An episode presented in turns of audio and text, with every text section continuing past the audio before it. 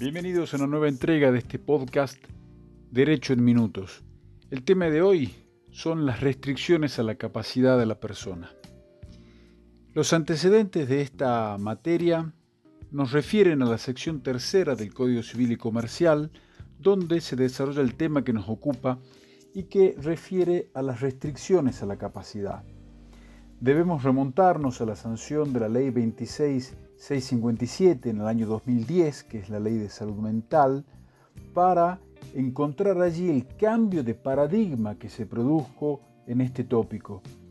Este cambio de paradigma se sustentaba en la doctrina emergente de los tratados internacionales de derechos humanos y la mencionada normativa adecuó el concepto, el tratamiento y los procedimientos relativos a las personas mayores de edad con capacidades restringidas a la corriente imperante en materia de derechos humanos.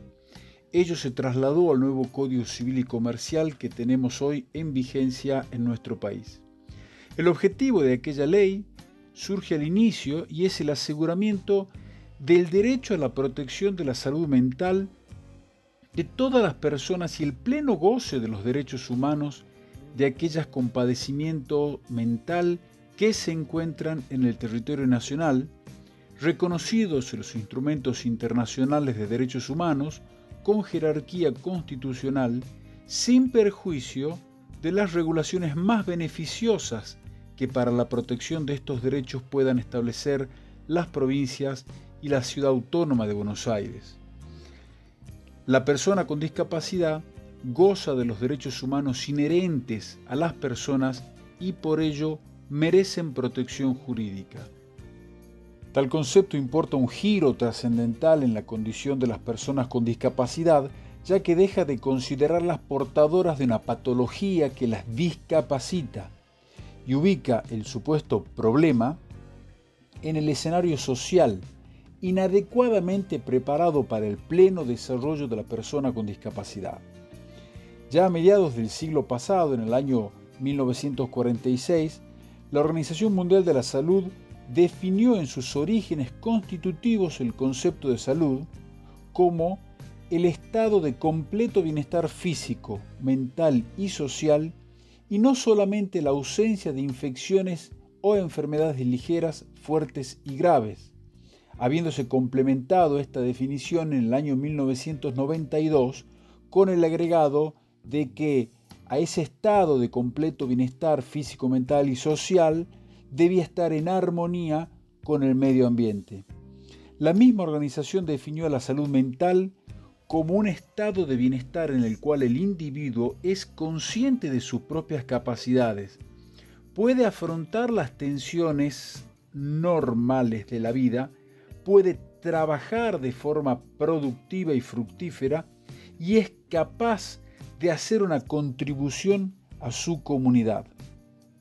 El gran avance y cambio de enfoque está dado en la ley de salud mental, la ley, como dijimos, la 26657, desde que se aparta de la antigua concepción psiquiátrica forense que se refería a los alienados, a los dementes o a los enajenados para referirse eh, a la salud mental como un proceso determinado por componentes históricos, socioeconómicos, culturales, biológicos y psicológicos, cuya preservación y mejoramiento implica una dinámica de construcción social vinculada a la concreción de los derechos humanos y sociales de toda persona. Se destaca entonces la vinculación del sujeto con el medio circundante como nuevo enfoque para la protección de sus derechos. Respecto al concepto de lo que es la capacidad de ejercicio y los principios que el nuevo Código Civil y Comercial de la Nación han establecido para ella, resulta conveniente recordar que ese atributo llamado capacidad es uno de los cinco atributos de la personalidad junto con el domicilio, el estado, el nombre y el patrimonio. La capacidad de ejercicio llamada capacidad de hecho en el Código de Vélez, es la que puede definirse como la capacidad o la aptitud del sujeto de obrar, de hacer, de actuar por sí mismo en el plano jurídico. es la aptitud para ejercer y gozar de esos derechos consagrados por el plexo normativo. Cuando nos referimos a ella, se quiere significar que el sujeto, como centro de imputación de normas, goza de amplitud para ser titular de derechos y deberes jurídicos. La ley puede privar o limitar esta capacidad respecto de hechos, simples actos o actos jurídicos determinados, es lo que dice el artículo 22 del Código Civil y Comercial. Todo ello es lo que torna eh, la reforma del Código Civil y Comercial de la Nación mucho más importante, el cual como principio general, que debe entenderse como norte, como faro conductor y como paradigma del nuevo eh, sistema de capacidad del código, está previsto y regulado en el artículo 31 quien precisa las reglas que rigen el sistema y a lo largo de sus seis incisos prescribe que 1. La capacidad general de ejercicio de la persona humana se presume, aun cuando se encuentre internada en un establecimiento asistencial. 2. Las limitaciones a la capacidad son de carácter excepcional y se imponen siempre en beneficio de la persona. 3. La intervención estatal tiene siempre carácter interdisciplinario, tanto en el tratamiento como en el proceso judicial. 4. La persona tiene derecho a recibir información a través de medios y tecnologías adecuadas para su comprensión. 5. La persona tiene derecho a participar en el proceso judicial con asistencia letrada, que debe ser proporcionada por el Estado si carece de medios. 6. Deben priorizarse las alternativas terapéuticas menos restrictivas a los derechos y libertades. De la simple lectura y análisis de este artículo se desprende que la incapacidad no necesariamente significa la imposibilidad de concretar el acto. La regla es que toda persona puede ejercer por sí los actos jurídicos con las solas excepciones establecidas en la norma. Ahora bien, respecto de las restricciones a esa capacidad de ejercicio, como la capacidad por principio se presume, la propia ley delimita la intervención del juez en el proceso. De allí que se establece la forma de restringir la capacidad puede restringir la capacidad para determinados actos de una persona mayor de 13 años que padece una adicción o una alteración mental permanente o prolongada de suficiente gravedad, siempre que estime que del ejercicio de su plena capacidad puede resultar un daño a su persona o a sus bienes. En relación con dichos actos, el juez debe designar él o los apoyos necesarios que prevé el artículo 43, especificando las funciones con los ajustes razonables en función de las necesidades y circunstancias de la persona. Él o los apoyos designados deben promover la autonomía y favorecer las decisiones que respondan a las preferencias de la persona protegida.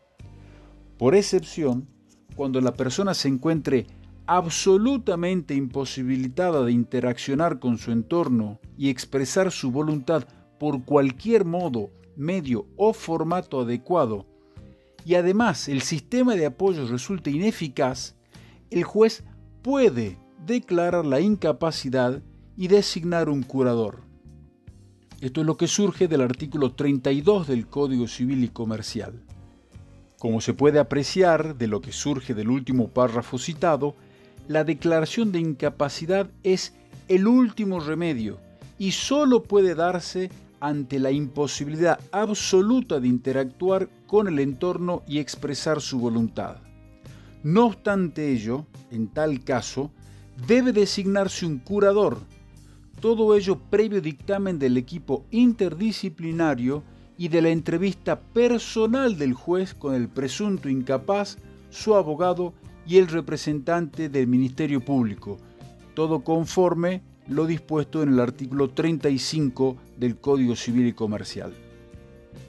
Respecto a la cuestión procesal, La solicitud de declaración de incapacidad o de restricción a la capacidad se presenta ante el juez de fuero de familia correspondiente a su domicilio o del lugar de su internación. La persona en cuyo interés se lleva adelante el proceso es parte en el proceso y puede ofrecer los medios de prueba que crea necesarios, al igual que quien promovió la medida. Y si ha comparecido sin abogado, se le debe nombrar uno para que la represente y le preste asistencia letrada en el juicio. De este modo prevalece el respeto a las garantías constitucionales de defensa en juicio y debido proceso, los cuales surgen de la Carta Magna y de las convenciones internacionales que tornan obligatoria su aplicación, o en su caso, adecuación a la legislación interna. Ya que la restricción a la capacidad es excepcional, durante el proceso, el juez debe ordenar las medidas necesarias para garantizar los derechos personales y patrimoniales de la persona. En tal caso, la decisión debe determinar qué actos requieren la asistencia de uno o varios apoyos y cuál es la representación de un curador. También puede designar redes de apoyo y personas que actúen con funciones específicas, según el caso, conforme lo prescribe el artículo 34 del nuevo código. Una vez que han sido producidas las medidas de prueba ordenadas por el juez, la causa queda en condiciones de ser fallada y los autos están en condiciones de dictar sentencia, la cual debe estar sustentada en el diagnóstico y pronóstico de la enfermedad, en la época en la cual la misma se ha manifestado, en los recursos personales, familiares y sociales existentes, el régimen de protección, asistencia y promoción de la mayor autonomía posible. Para ello, el código en el artículo 37 dispone que es imprescindible el dictamen de un equipo interdisciplinario. Del mismo modo, la sentencia debe determinar la extensión y alcance de la restricción y especificar las funciones y actos que se limitan, procurando que la afectación de la autonomía personal sea la menor posible. Asimismo, debe designar una o más personas de apoyo o curadores de acuerdo a lo establecido en el artículo 32 del Código y señalar las condiciones de validez de los actos específicos sujetos a la restricción con indicación de la o las personas intervinientes y la modalidad de su actuación. Así, debe entenderse que cuando el artículo habla de diagnóstico y pronóstico, no está requiriendo una evaluación médico-psiquiátrica, sino la toma en consideración del examen interdisciplinario. Por ende, la sentencia no debe fundarse exclusivamente en una evaluación médica y su diagnóstico, sino que el diagnóstico y el pronóstico resulta contextual e interdisciplinar.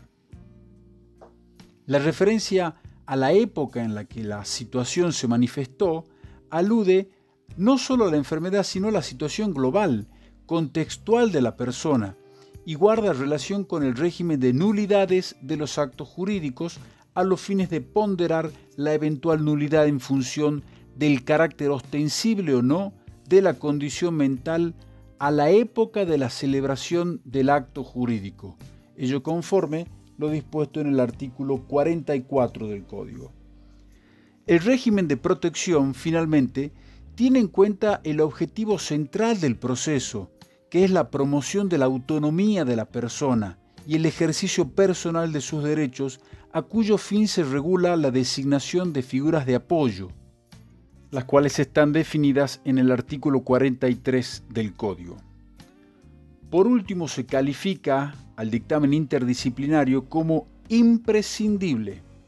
Como dijimos, es la regla del derecho vigente y de las normas internacionales, como establece la ley 26657 de salud mental.